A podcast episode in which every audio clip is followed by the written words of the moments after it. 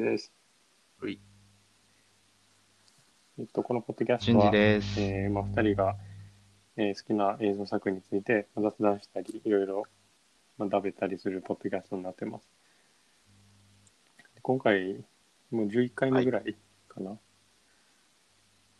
うん、うん、2週間に1回。なんだかんだ多いな11回ね。まあ、だいぶぐらい純粋にやっ。て感じか。まあ、うん。半年いかんぐらいか。まあ、映画について、好きなことについて喋るだけだから、特になんか、苦ではない。うん、まあななんかノルマとかも全く貸してないしな。順次の近況とか。これ、まさかの。いやーまあね、ぼちぼちうーん、シンプルにやっぱり、ししまあ卒業のうん。あれが近づいてきてるから、それのやっぱ発表とかに向けてちょっと実験をとかいろいろ、まあ先生からも言われる感じで、ほほどほど。に頑張ってる感じちょっとギアが一個上がった感じで、まあいろいろあと川な、なんかいろいろ、うん。そうやね、なんか、なんていうの、実験のそういう器具とかもいろいろリストを上げて先生と話したりもしたし、まあその一環でなんかね、さっき言ったけど、オンラインとかこういう時用のマイクセットみたいなのを変えたから、まあ今使ってみてるけど、まあそんな感じがちょっとまあ、一個うん音響の方がギア上がってきた感じかな。いうん。やまあい？い、まあまあまあいいっていうかまなんかそうね。なうんあ、同僚ってはまあ大変そうやけど。まあまあまあ別に言わんけどいいけどな。うん結構な、なんかなんていうのかな、やっぱ時間の余裕って大事やなと思って。まあなんかいつも思うことっていうか、まあなまあ誰でも思うことやねんけど、まあそれなかったらなんていうのかな。でもやってる時ってさ、ほんまにやってるだけやからさ、研究は。なんかもう他のこと別に考えてうないし、ん。なんかそう、だからそう、あうんまあ、体調面でもそうだけど、まあ、ななんていうの、こう、一回、研究から離れて、見た、見たら、なんか割と見えてくるっていうのはあるね。うん。あ。ううんん。え、でもさ、結構研究っつってもさ、作業の合間合間に結構空き時間は結構あるやん。どう結構付きっきりやら別な感じあれな。ずっとややることはある。ああそっかそっか。実験やって、休憩やって。る間に別のやつ作ったりとかして、で、終わったらもう片方見て、で、終わったらデータ解析してとか。、で、発表して発表して、まあ、やっと論文書けるねってなって、書いて、で、次のテーマやから。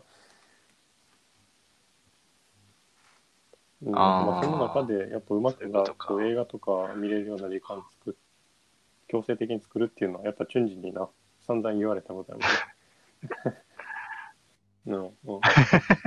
まあ結構前やんな。それ結構言ってた。2、3年前ぐらい結構そういう話してた記憶あるやっ。ぱそれ、うん。ああ。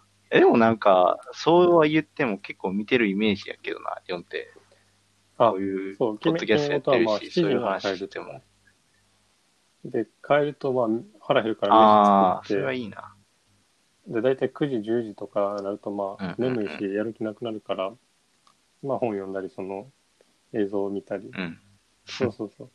ああ、寝るための、ね。確かに。まあなんか晩飯を家で食べるってそうそうそういう風に貸せ、貸せたら、うん。まあそれなりの時間には帰るやろな。それは確かになんか合理的それこそもうコロナでさそ。の俺もそんな感じやもん。まあ外食なんかしてる暇なかったっていうか、する発想もあんま浮かばんかったし。うん。うん。まあ、おかげで太ったけどな、そあな。確かに。いくらでもご飯あるから、家。うん。まあ、そうやな。自分でやる分にはな。え、でもなんか、結構ラボとかでも見てて、やっぱり、その、学食とか、もう、やっぱ大体短期営業とかになってうんさ、昼だけとかになってるから、うちは。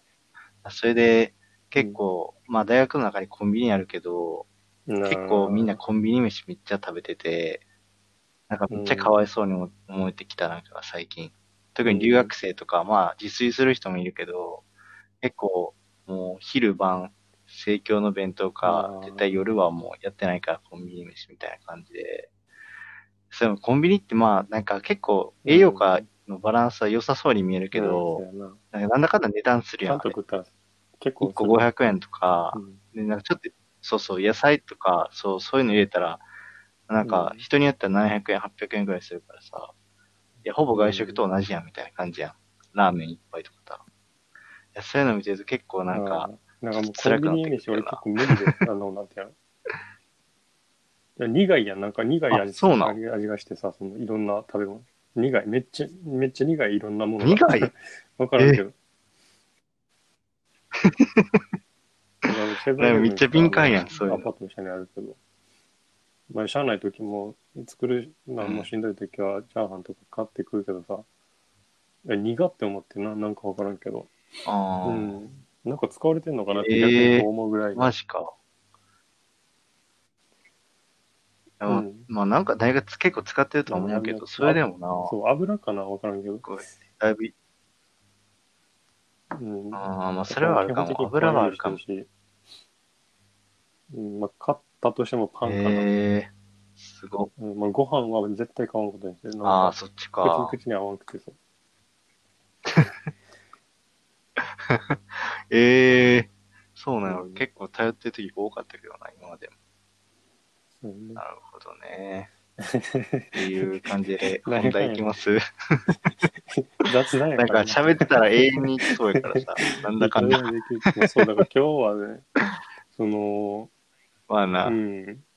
それね、本題があるからな。テネットっていう映画が公開されるんだけど、クリストワー・ノーラン監督の、まあ、ねそう。それに合わせていうわけじゃないけど、まあ、とりあえずこのタイミングで一回ノーランについて雑談してみようかっていうのは、やりたいなと思うのはあって、うん。で、いうので、うんまあ、今日ノーランに関することをいろいろ喋ろうかなと思ってんねんけど、で、これ企画したときに、なんか俺はやっぱさ、ちょっと調子の、なんか、なんていうのかな、うん、なんていうのかな、鋭角したかかわからんけどさ、まあ、ノーランに対するネガティブな感想とか思ってたわけだけど、ね、やっぱな、そこら辺って、その、映画機構とかのまあれにも影響されるとかさ、割と、ああ、映画表って結ノーランは構あれなの？わからいや、映画のって言っても、そのいろんなライターおるからさ、まあ、それ一概には言われへんけど、ままあまあまあ、そうやけどな。あ、ノーランそうかと思って、でも確かにその、なんていうの、えー。突っ込みどころっていうか、まあそういう部分を一個一個上げてたら、そんな全部作品あるからさ、まあノーランあの作品だけじゃないけど、ん。まあ、なんていうの、ノーラン独特のなんていうの、その、匂いっていうかさ、あの、特色、そう、癖みたいな。あ、まあ、それが確。かにあって、それがまあ、うん。好き嫌いあるかなっていうのとかあって、で、まあ、それはいいとして、まあ、で、だから、なんやろ、その、まあノーランについてなんでそういうふうに感じてしまうかっていうのは、まあ、いろんな映画見ていくと、うん。なんていうの、相対的にノーランを初めて見た時の印象っていうのが割と薄れちゃっていくっていうのはちょっとあるかなと思ってて。うん。あまあ、まあ、いろんな映画の見方を知っていくことでうん、ちょっと粗さが目立ってくるだからまあこれから話せないけど、一個ずつ。だってそのさ、俺とチェンジが一緒に見た映画で、インセプション中学生ぐらいやな、確かあれ。うんうん。中、あれ、インセプション2009年とか、もっと？なんか2010中年3ぐらい？とかかな。中高、まあ、中高まあまあ、そう、か中高、中高生ぐらいやった。やっぱすごかったっていう話になったやん。その、見見終わった後に。う。うんん。そうだね。なんていうの、まあ、ふざけ合って、インセプションネタみたいなの高校でもやってたからさ、その、椅子を後ろに倒して、う んそうだ。うんキックとか。ああ、でそれなりになんていうやろ、その、哲学的なっていうか、その、な、多分その、当時の俺らの中学生の、なんていうのな、時まで見てた映画群に比べて、なんていうの、一個ちょっと違う、格の違った映画っていう風にうん見てたっていう印象あるやん、その、とえノーラン映画。うん。うん、ちょっと SF 的にちょっと凝られた映画って感じやな。うん、いやそういう、そういう印象はもうもちろん絶対あって、それはなんか嘘っていうわけではないんだけど。やし、それはまあ、すごかったと。まあ、当時のことだから、それはそうで、うん。本当のことで。ううんん。うん、俺も絶対思ってた。それこそインセプションもすごいなと思ったのもそうだし、なんかその、IMAX ってさ、まだ当時そんなに全国的に、今すごいやるけどさ、あの、アホみたいそうや 当時どこにでもあるよ。首都圏と大阪にも1個か2個ぐらいしかなくて、しかも遠くてさ、それでもまあ結構、なんか、うん。ね、本当に難波の一箇所だけとか、それこそなんか、あれどこやったっけ？門真じゃないわ。そう、平方か。そうね。美濃の、美濃か。大阪ね。うんうん。で、行こうとしたらだからさ、うん、その、美濃まで行かなあかんね。結構かかんの。そうそう。そうてか、一回スターウォーズ見に行ったもんな、それ。みんなであ二人で見に行った。なあ、今やったら、なあ、梅田にもある、梅田あるんかな難波にもあるしさ。アイマックスなんか。うん。うん。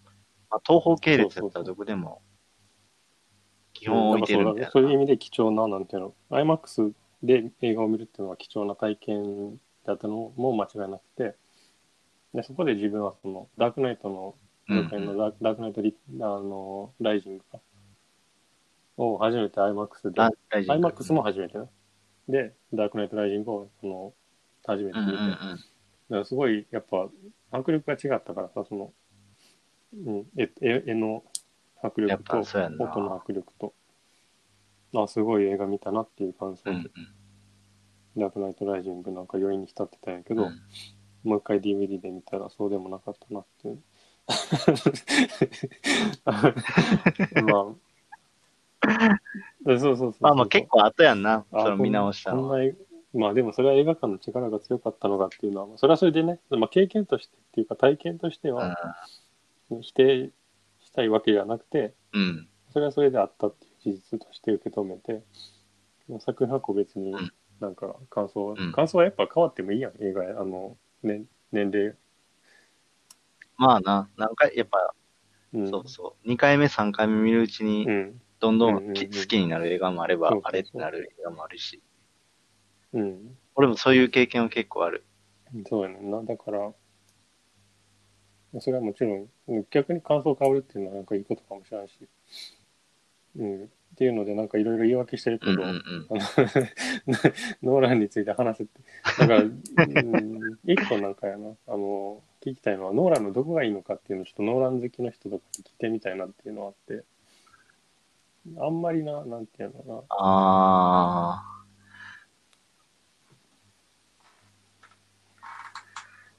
うーん、なんやろうな。なんか俺もしょどっちかというと漠然とノーラン好きみたいな感じの人やから、どっちかというと多分。でもやっぱり映画館で見たらやっぱり好きにならざるを得ない感じはする。やっぱり映画館バイアスが一番強くかかる映画な気はするし、やっぱそこにやっぱり監督もめちゃめちゃ強いこだわりを持ってるから、っていうのはやっぱ、うんうん。あ、ある確かにな。そういう意味はあるかな。だから、そう、だから、なんかうん今回はだからさ、ノーランの悪口を言い合うっていう回じゃなくて、ノーランってどういう特徴があるのかっていうのを 探り、探り探り、えっていうのが、まあ、そのいや 別に、逃げてるなお前だから考えて、今回企画してさ、あの、ノーラン考えてさ、別に悪口言う必要もないし、これそれこそなんか町山さんが言ってたけどさ、だから映画なんか好きなことだけ喋ればいいやんっていうので、別にいちいちその批判なんかしちゃなくてもいいっていうので、そうそう確かにそれはその通り。そう。ななんか誹謗中傷とかにならんそれって限りはな、結局なんかやってんのツイッターのなん。かクソ行くのないやみたいなことと一緒やなと思ってしまうから、だからあえてここは別にそうそうそうそうそう。思ってることはちょいちょい出すよ、多分、その、やっぱりあるから。でも別にそれが、うん。なんかめっちゃ憎いっていうわけでもないし、別にその、作品が滅んでしまえっていう言いたいわけでもなくて、むしろインターステラーとか大好きな派で、うん。言いたいこといっぱいあるけど、インターステラーにうん関しては。でも、どこがでも好きだっていうのはちゃんと言えるからさ、それでも。うん。やっぱりなんか俺も今話したと思うけど、あとやっぱりこうテーマ的なやつで、やっぱりうん SF っぽいのがやっぱ多いやんか、テーマとして。特に、まあ初期作は別として結構予算かけれるようになってからは、まあダークナイト系列はまあ、もともとアメコミ、まあそれでも結構 SF チックな感じやけど、それ以降のテーマも結構そういう、なんていうのかな、まあちょっと理系の方、その理系のに片足を突っ込んでる人間としては、やっぱりこう結うん構うん。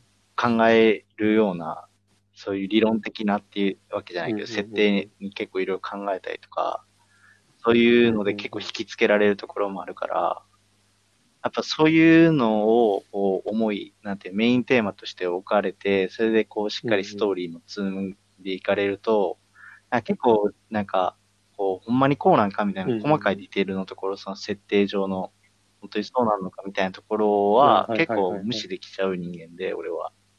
うんうん。でそうなっていくと、こう、うん包括的に、総合的に、これが、テーマとか、そういう話の流れとかで面白かったかって思っちゃう人間やから、うんそれって結構多分基本的に好きなんだと思う。それはね、ある、それはあるよな。だから、うん。スター・ウォーズとかもそうやな。その、なんなんていうのそう。突っ込みようとしたらいくらでも突っ込めるけど、そこは別にみ見てなくたって楽しめるし、むしろ、うんそういうの忘れるぐらい楽しい映画っていうのは人によってあるって思いますよ。うん。まあでもちょっと最新作のスター・ウォーズに関しては話のプロットがクソすぎたから俺は嫌いなんですけど、あ特に、特に、あの、なあの、エピソード8以外は、エピソード8あはー例外やねんけど、個人的には。エピソード7とエピソード9は俺は正直嫌俺エいです。ピソード逆にセブン以外がちょっとかな。ああ、そうなんや。まあちょっとね、スター・ウォーズは嫌です。まあ、ちょっとエピソあの、スター・ウォーズの話はまあまあ言ったけど。でも、そうそうそう、なんかそういうスター・ウォーズでその切りのなかったのが完全に話のプロットの方やから、設定とかじゃなくて。そこが、もう、なんかある程度最9大点みたいな、うんうんうん9大点以上から、ノーランの場合、俺とかでは。だから、そう。だから全然面白く読めるし、そういう SF 設定のディテールのところはある程度こう、なんか変な、うんうんうん変な感じかも、なんかよくわからんみたいなのがあってうんなるほも、どね。パスできるみたいな感じかな。だから、そうだね。だからその、なんだろう、やっぱそのノーラン映画を考えたときに、まあテーマみたいなのを多分持ってるはずで、ノーラン。で、これはその、町山さんのうんなんか映画無駄話っていう音声ファイル購入して聞くとわかるんやけど、うんうん。確かその町山さんのフォローイングっていうノーランの長編レビューかな、うんああ、うん。に全てテーマつながってるって言って、だまあ2つなんか主にあって、うん。で、1個は大事なものを盗まれた時の人間の、なんていうの、心理的な、なんてやったっけな？なんとにかくそう、大事なものを盗まれるのめっちゃ嫌やん。てか、それってノーランが実体験だったみたいで、その、うんうん。そのなんか道具入って盗まれたみたいな。うん。で、そういう嫌さっていうか、そういう違和感みたいなのを一つ出そうとしてて、でそれはフォロウィングであったみたい。俺ちょっと、ああの、もう一回見直してないから、フォロウィングあんま覚えてないねんけど、フォロウィングはあって、で、そのプレステージっていう映画、今そういうのがあると、妻が奪われた。ああ、ね。基本的に妻やんな、そのインセプションも妻が奪われたし、うんうん。それこそアイディアをその盗むっていう、ああの、そう、夢の中でアイデアを盗むっていう、その大事なものをはいはいはい盗むって。インターステラーはなんてやってた？地球とか、そういう環境とかを、奪われるっていうあ、うん。で、あとは、ダークナイトはもうあれやんな、その恋人が盗まれて、トゥーフェイスは信念盗まれたりとか、そうそうそうそう。まあ、守ってる街とかあとも何やったっけな。あれは忘れちゃったわ。てか、俺そもそも見てないからあれやね、ダンケルクか。まあ、ダンケルクはまあ、ちょっと別枠な感じするけどね。あれは完全にドキュメンタリー系の戦争もののやつやかあ、そっか、メメントか。メら。あメントと、メメントとかは、そうね、記憶がぬ、ぬばれてるっていうね。あれは記憶が悪い。だから、そう確かにそういう意味で、まあ、今参考程度に聞いて、割と、ああ、そうなんやってなったのが、その町山さんの無駄話のテーマの一つで、うん。でもう一つは、まあ、みんな気づくと思うけど、そのやっぱ時間、時間操作をめっちゃするやん、この人。うん うん。うん。メメ空ントは。逆回転っていうか、うんあの、映画の構成そのものが、クライマックスから始まって、その、5分前に何があったかっていうの。で、それもなんかね、その脚本の、脚本的に、あの主人公が10分間ぐらいしか記憶保持できなくて、まあ、そういう、なんていうの、まあ病気でっていうので、時間を操ってて、うんうんうん。で、まあ、インターステラーはもう時空間超えてどこでも行くからな。うん。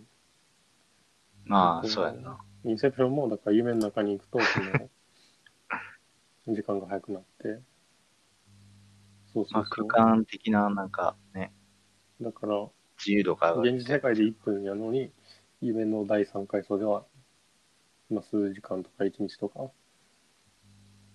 うん。で、うんうんうん。結構、インターステラーでも入れられた感じやな、それ。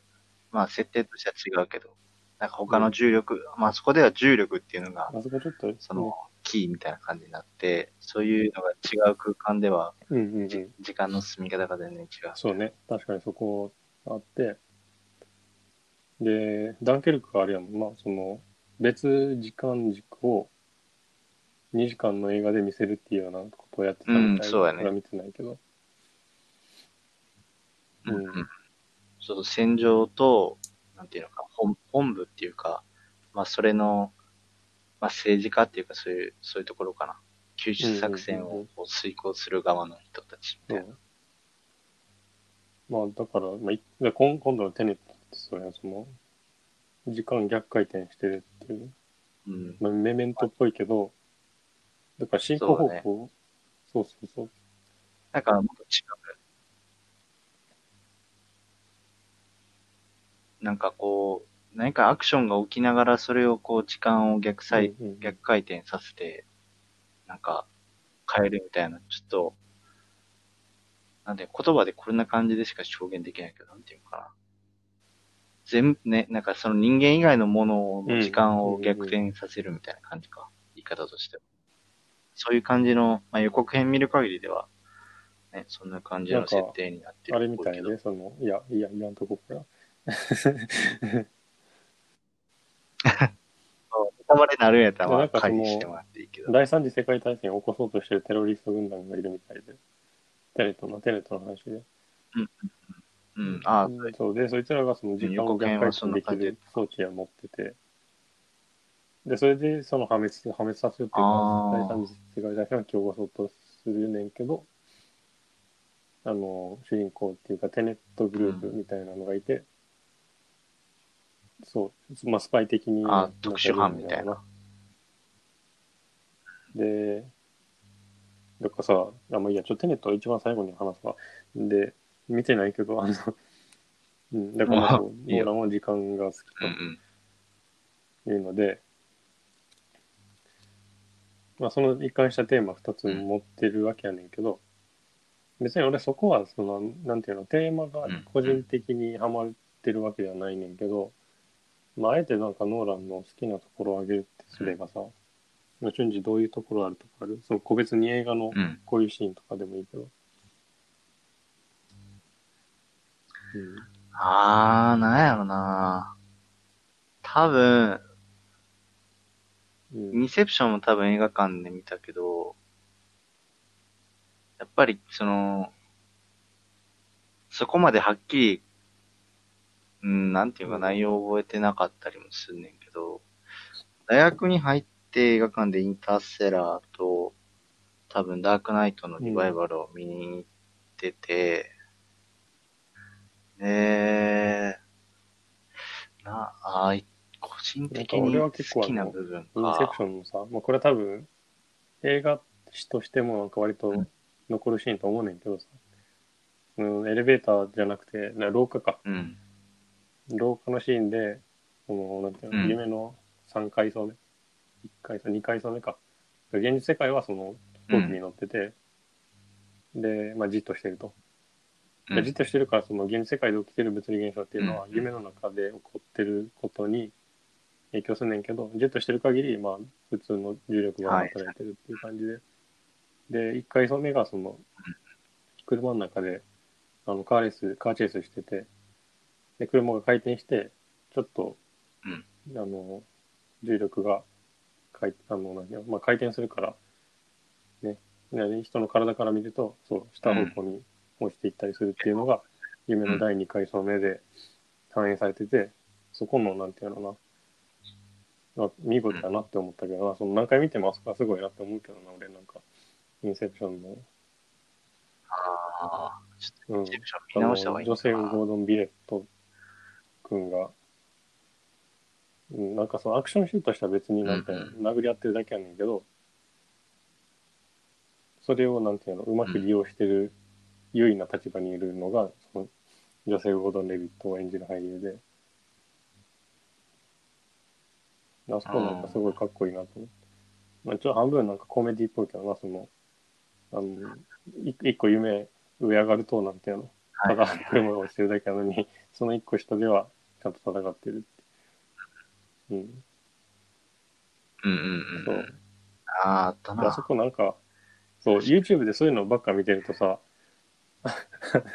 そう、なんかそう、そういう名シるよなーンを取り扱ってるシーンのを YouTube でなんかたまに見たりすんねんけど、じゃあそうだ、YouTube 優秀でさ、なんかその、それの引用元の映画とかもなんかたまにリファレンスされててさ、リコメントされて。で、あそこってさパプリカっていう日本のアニメ映画のシーンの、そう、そっくりみたいで、あ、そっか。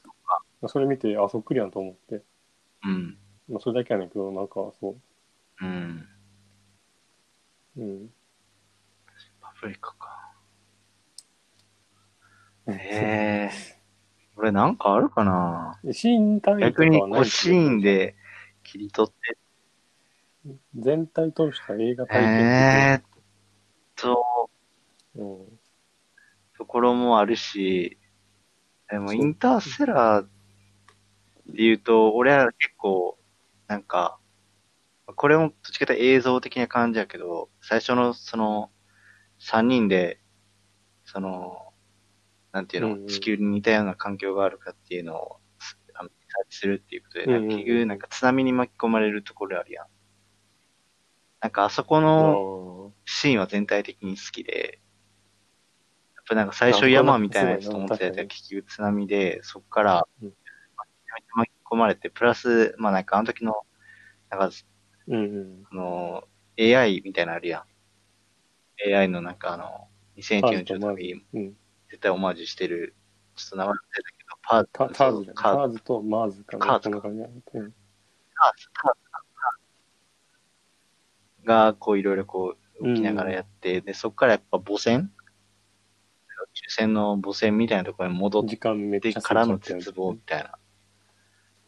そう20、20何年過ぎてるよ、みたいな。っていうところのく、一連の流れは結構俺は好きで、こう、見たりしたし、あとは、やっぱ、個人的にはやっぱダークナイトはやっぱ結構好きやから、あまあみんなそうやろうと思うけど。で、やっぱりダークナイトの中でやっぱ一番頭にくる、やっぱ残ってんのはやっぱあの、うんうんうん。バイクで、あの、バットマンがバイクで、あの、なんていうの、あれなんていうのかな、うん。高架下の道みたいなところで、なんかうん爆走するシーンあるやん。んジョーカーとの正義戦みたいなのする。であそこの、やっぱ一番、まうん。あその、途中のアクションシーンもそうやねんけど、うん。実際にバイクが走り始めた時のあの、その、後ろ姿だけが映んねんけど、とりあえず。音楽ね。それのプラスあと音楽。そう、音楽との、その、なんていうの、なんていうのかな。相相互作用っていうか、相乗効果みたいな。ハンス・ジマーの今から行くぜ、みたいな感じの。すごいいい感じの助けに行くぜ。ハンスジマーの、そうそうそう。うんうんだからすごい重低音のさ、あ、もう、うんザ・アイマックス向きみたいなさ、めちゃめちゃ響く、自分の肌とかも震えるようなさ、音響を感じる。やっぱりこう、なんかやっぱりこっちとしてもやっぱ盛り上がるし、うんうんうん今から行くんだなっていう感じで。っていうのはやっぱり個人的な体験っていうかシーン、うん。あんまりこう、深い意味はないけど、体的に好きなところはいや、そうだと思うし、ななんかやっぱノーランってそこちゃんと狙ってるっていうのはあるな。なんかその、音楽す、なんかすごいいつも、なんていうの、そ壮大な音楽っていうとなんか大げさかもしれんけど、やっぱハンス・ジマーを起用してるあたりなんか、さ、そう。そうそうそう結構大きいでかい世界観っていうか、うん。だからその、さっきの廊下のシーンも、やっぱ音楽すごい重低音の、ワクワクする音楽になってたし、そこはやっぱ好き、好きやで、その、全然、あの、かっこいいなと思うし、いつ見ても。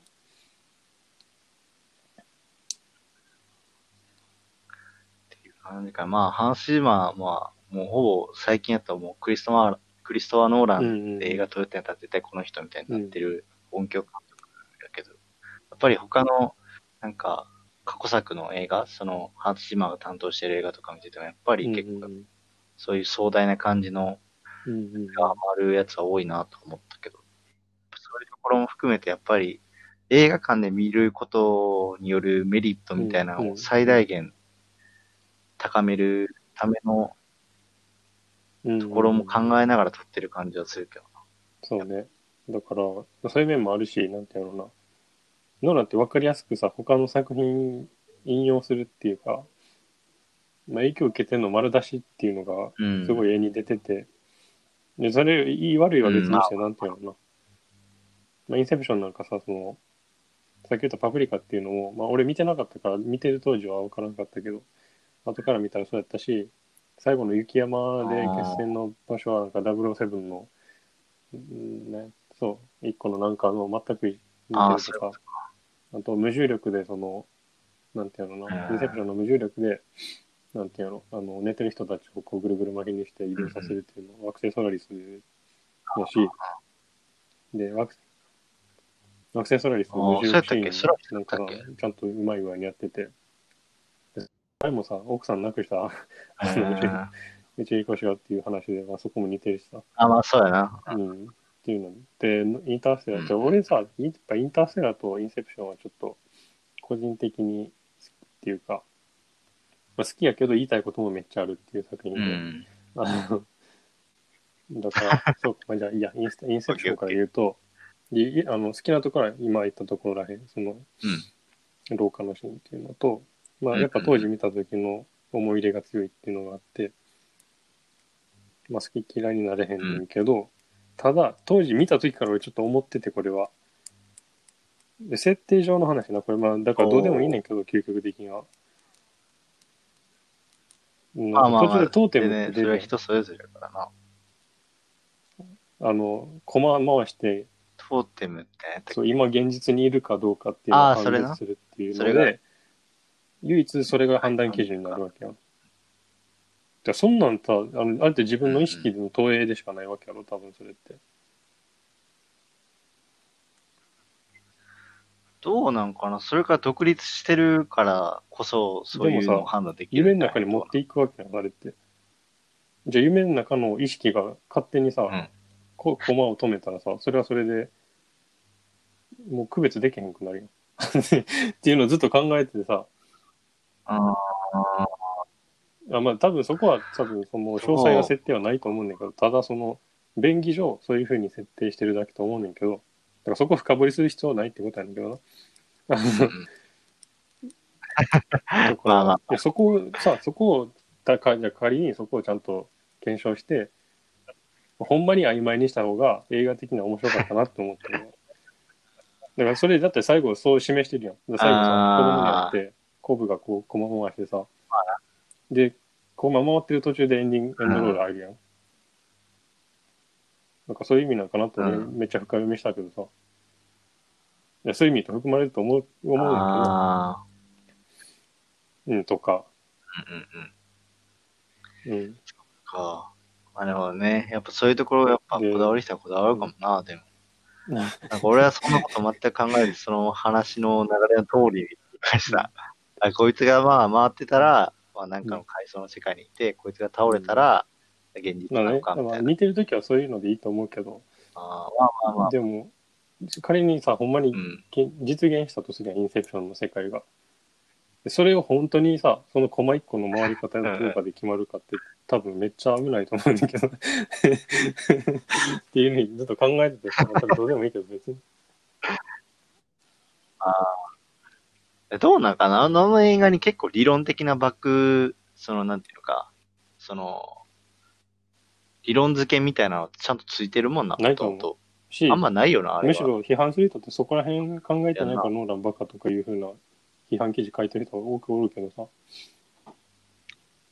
ああ。それはちょっとブスすぎるうんするな、どうなんかな？まあ、うん、まあでもな、そこは、まあ、人の好き嫌いやから別にいいけど、まあまあでまあもね、でも、それを考えたとしてえーも、なんか考えれるきっかけっていうかさ、そういうことも考えることができるよっていう意味で俺結構好きやねんけど、うん。インセプションは。まあ、できるわな。うんうん。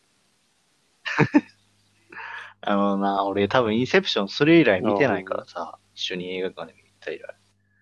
ちょっとあうんん、ちょっとね、薄らいでんだよね。そなるほどな。う。で、まあ、インターステラーは、あの、え？最後以外基本、あ最後が基本的に好きで、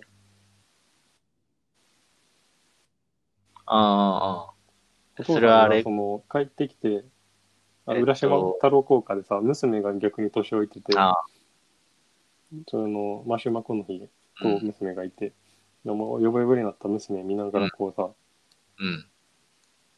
でその日の夜になんか決意して別の惑星に行くっていうところらへんが好きでさ、で待ってるわけやん、そのアンハサウェイが別の惑星で。うん。そうやな。あそれでも行くんかっていう、なんていうの、くどいぐらいのなんていうロマンっていうのをそこに感じてしまって、でそういうわけやん、お父さんってやっぱ宇宙好きで、その、な、あの、なんていうの、外宇宙に向かって、であの人類が進化できたっていう、多分ノーランのあの思想とかと一致すると思うねんけど、うん。うんまあ、そこがね、やっぱ全面的に最後のラストシーンが出てて、あの、まあ、そこまでして、して考えてんねんなっていうので、もう、あれはちょっと結構好きなシーンで、そのターズを、ターズかまずか忘れたけど、どっちか片方連れて宇宙船に乗って、あの、待ってるところに行くっていうのがかっこよかったな。でも、インターステラーの時さ、結構、まあなんか最終的にはうまくいったからよかったけどさ、それまでめちゃめちゃ後悔してなかった？うん最初も行く時もそう、結構渋々みたいな感じやったし、で、結局途中でさ、このミッション自体が結構いかさまじみたものだったんで。爆切れってさ、うん。そうそうそうそうそう。で、消えて、結局最後なんかまあ、なんかブラックホールの中入っていったらなんか、なんかよくわからん多次元空間に入り込めて、みたいな。で、なんか、よくわからんモールス信号みたいな結構。古いテクで、うん。時計を使って、なんか娘に、なんかその得意点の物理的データを送ることができましたみたいな。突っ込もうと思ってたんやけど、えまず、じゃあまずブラックホール入るやん。で、まあ、潰されやんかったとして、その、わからんけどさ、実際入ったことないから、その、誰もわからんねんけど。そうじゃあ、そうそうそう。なんかエンジンは落ちるけど、その船自体は無事なんだと俺は思ったけど、確かに。で、ブラックホールの情報をなぜかそのコンピューターが読み解くことができたっていう話でいいやんな、多分あれ。ほんで、それをコンピューターがえー、そうあの、だね。うんうん。マッシュマコの日に教えて、で、5次元空間からたまたま、たまたまかわからんけど、自分の部屋に繋がってないわけやろ、その実家の 本棚のところに。なんか、なんか、前見直したときは結局なんか、うんなんか宇宙人みたいなのがおって、なんかそいつらが、あ、宇宙人っていうか、うん、なんかそういう存在がその空間になるほど、まあ、うん。導いたみたいな。でも、なんかロボットみたいなのは、その言ってターズかなんかそういう感じで言ったけど、なんかマシュマ、その主人公のマシュマこの日は、いや、それを導いたのは結局俺らなんだ、みたいな。うんちょっと自由意志的な、まあ、あとなんか結構最後ら辺は、これが愛なんだみたいな。まあ途中から結構、なんか、愛、愛が持ってるそういう物理的なパワー、力があるんだみたいなことは、なんか、あの、娘であの、ジェシカ・ジャスティン演じる娘役も、なんか、それを、まだ私たちが数値化できないだけで、だけで、みたいなことは言ってて、で、なんか、マシュマこの日も、なんかその多次元空間にたどり着いた結果、なんかこの愛の、なんか、力でこういう感じになったみたいなことはなんか言ってて、うんなんか今見たらちょっと臭いなと思ったんだけど、正直。俺そこちょっとこと言ってたんやと思ってまあ。好き。好きやねんけど。そう。なんか、最終的にそういうその多次元空間みたいなところにたどり着けたのは、まあ、その主役のマシューマコの日曰く、この自分たちのその愛の力みたいなまあ。感じで言ってたと思う。う。まあそういうことにしといたとして。いや、だからさ、まあ、結局まあ導かれてた本棚に。で、俺一番気になったのは当時からな。うん。針の秒針で、あれ二進数で情報を送ってるわけやろ、確か。え、絶対膨大な量あるやんそうだね、情報量としたら。な。冷静に考えてさ、ブラックホールの中の情報なんかさ。しかもそれなんか短短時間で終わってたんですか、なんか解読みたいな。まあ、なんか多次元空間やからさえ、でも、どうなん娘はあるやんあるけど。そう、受け取り側が紙に書かなあかんけど、受け取り側は010100とか書かなあかんわけやん、それ。いや、これはないわと思ってんけど。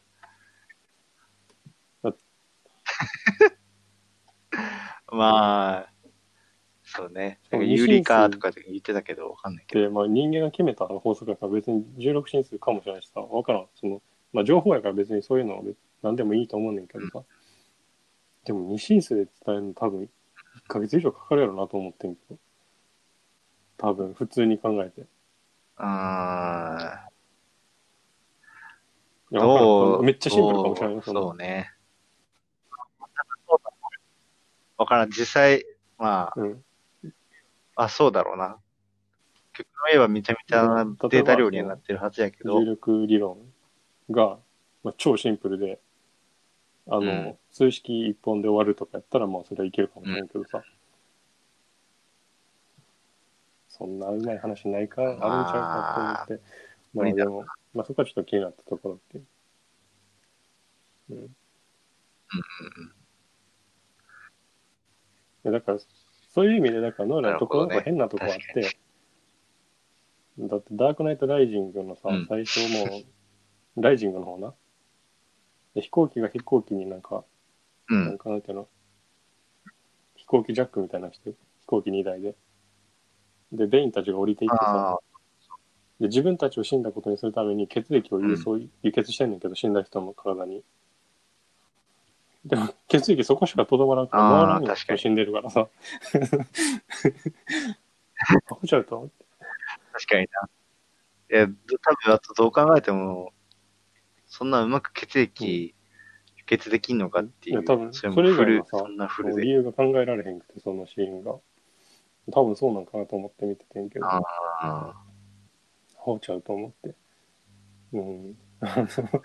いや、うん。まあ、確かに、ちょっと雑やな。さっき出たけど、その、あの、一人待機してて、一人、あの、もう二人はその、三人か、あの、惑星に降りて、その、すでに到着してたうん宇宙飛行士を探すっていうミッション。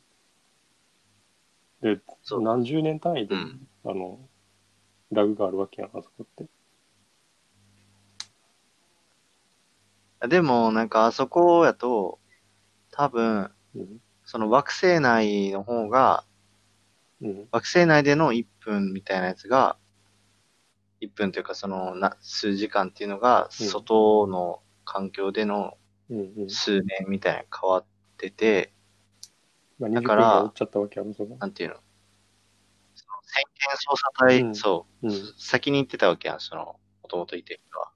でその中での数分っていうのは、その外側の救助隊側からしたら数年単位になってるはずで、で、その映画の中で言ったのは、多分、その宇宙の、その惑星の中だと、その死んだりしたのうんうんうんが数数分前になるみたいな。うん。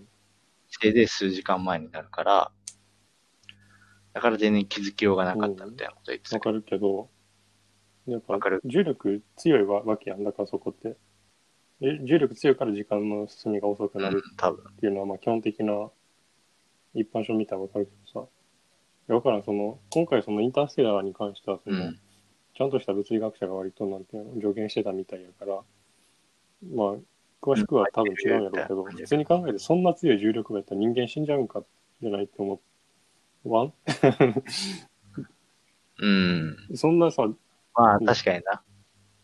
なんか、あと、降りる前になんか飛ばせよっていうのはちょっと思ったんやけどさ、見てて行ったら、だって、1分で確認できやんかったらさ、そういう時のリスク考えると、小型飛行機ぐらいできてるでしょ、その、土星まで行けるんやったら、うん。飛ばせよっていう。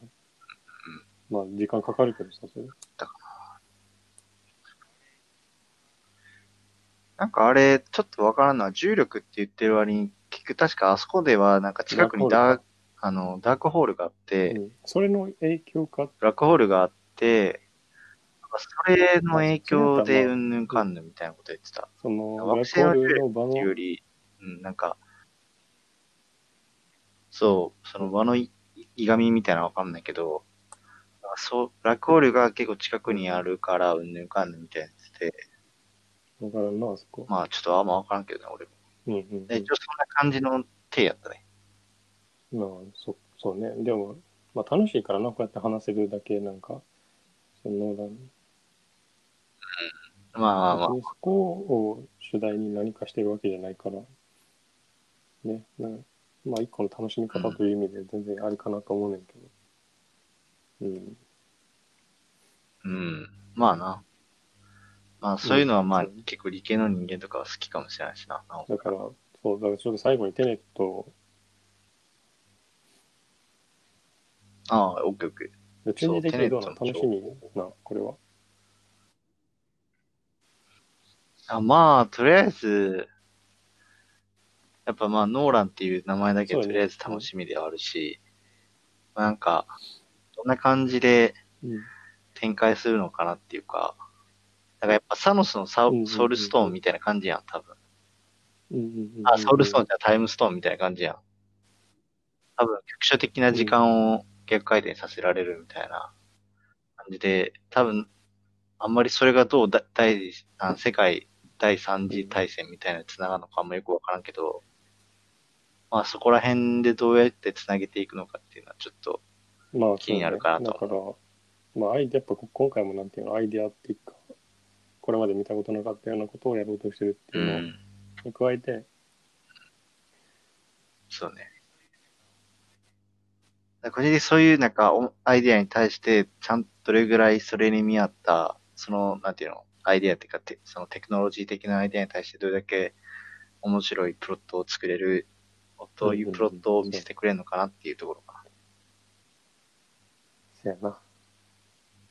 いや、だから、いや、あの、なんていうのな、多分、そこまでちゃんと考えてはないと思う。その、あの、時間逆行してうん、なんていうのな、それほん、ほんまに理屈通りに、なんてやろう、どっからどう見ても、あ割とありえそうな話やなっていうふうにはなってはないと思う。だって普通に考えて、逆行した人とさ、戦ったりしてるわけやねん、予告編で。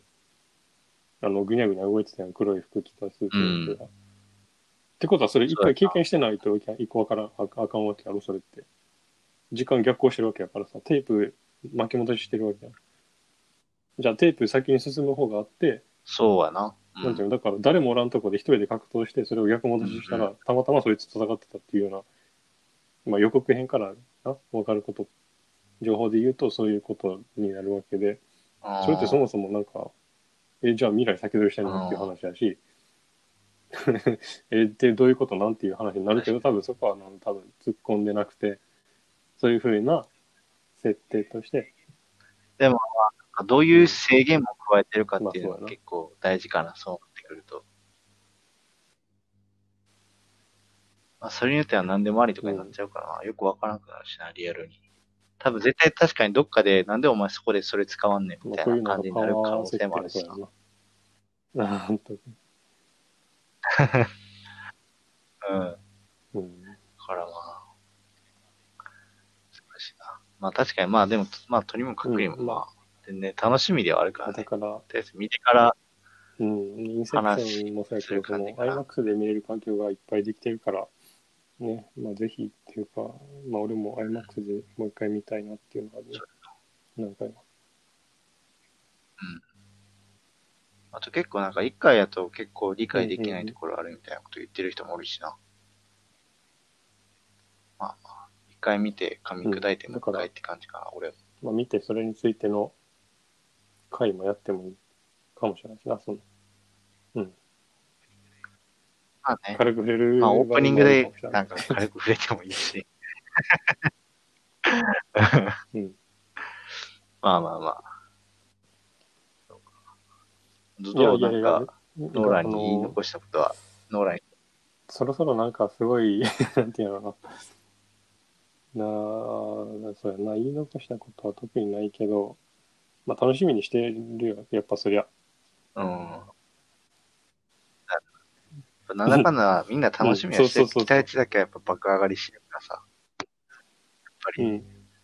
どうあがいてもやっぱ今世紀最、やっぱうん。ベストの一人の監督やからさ。うん、だからテネットに関しては、なんでかんだであの、そのディックっぽい映像を見れるっていう意味で、あフィリップ・ケ・ディックっていう制作家の小説があって、まうんあ、その時間が局所的に、あの、ああの交代するっていうプロットがよく用いられんねんけど、そういう映画って今まであんまりっていうかほとんどなかったし、まあ、それを今になって、なんていうの、まあ、ディックを意識したかどうかわからんけど、それっぽい映像を見れるだけでも、まあ、ちょっと期待はしている。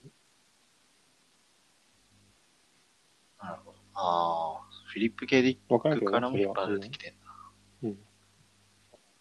うん。うん。まあまあまあ、でもね、まあ、見てから、うん楽しみって感じでした。あはい。ーなるほどね。そしたら今回はこんな感じで、っていう感じで、ノーランに対する、ノーラン、ノーラン映画の雑談についてでした。はい。皆さんテネット見に行ってください。では、お疲れした。